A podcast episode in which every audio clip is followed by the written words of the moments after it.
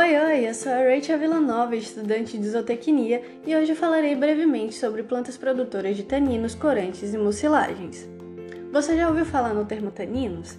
Então, taninos nada mais são do que substâncias presentes nas diversas partes da planta, desde caule, cascas, folhas e até os frutos.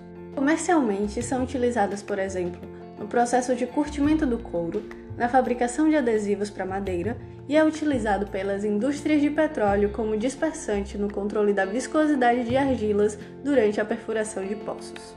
No Brasil, várias espécies produzem taninos. Quer saber um exemplo super famoso? As araucárias do Rio Grande do Sul. Elas têm cerca de 28% de taninos na composição de suas cascas. Agora, lembra do curtimento de couro que eu falei? A espécie mais utilizada é conhecida popularmente por angico vermelho e é mais encontrada no Nordeste. Entretanto, atualmente ela se encontra ameaçada devido à fraca realidade de política de preservação de espécies daqui do Brasil.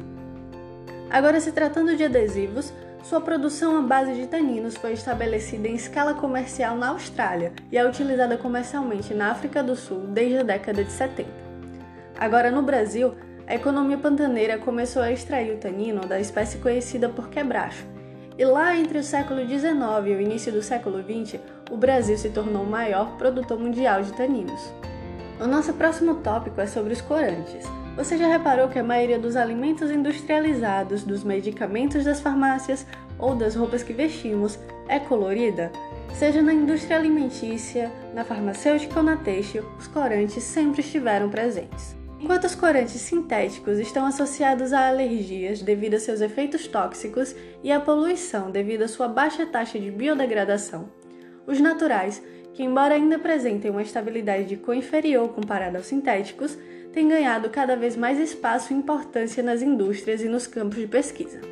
Sendo que os corantes sintéticos têm um crescimento anual de 2 a 5%, enquanto os naturais de 5 a 10% no comércio brasileiro.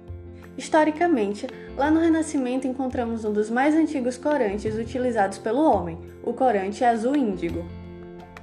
Das plantas Indiogofera tinctoria e da Isatis tinctoria, muito utilizadas no tingimento de roupas.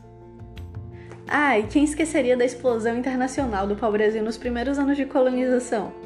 Essa planta foi uma das primeiras matérias-primas de valor exportadas do Brasil e foi utilizada desde a Idade Média como tinta para escrever. Outra planta muito comum de se encontrar atualmente nas embalagens de alimento é o urucum. Desde os tempos mais remotos, essa planta é utilizada na coloração de queijos, manteigas, margarinas e doces. E por último, mas não menos importante, mucilagens. As mucilagens são fibras solúveis que desempenham diversas funções nas plantas, desde a retenção de água, como no caso da babosa, o auxílio na captura de insetos para as plantas carnívoras e até na regulação da germinação.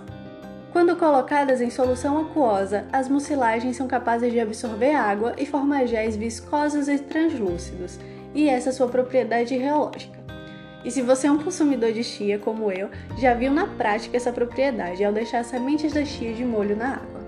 Agora vamos voltar no tempo e falar sobre um estudo voltado ao inhame, lançado em 2011 pela revista Ciência e Agrotecnologia. Esse estudo afirma que a mucilagem do iame confere propriedades funcionais tanto para a indústria alimentícia como a farmacêutica. A viscosidade de seu gel torna possível espessar e modificar a textura dos alimentos, sendo aplicado na confecção de geleias, na fabricação de doces e em produtos de panificação, assim como as sementes de chia e de linhaça também são usadas. Já nas indústrias farmacêuticas, é utilizado para a correção de gostos dos fármacos e como estabilizador de pomadas e emulsões. E é isso por hoje, pessoal. Tenham todos uma ótima semana e até o próximo encontro.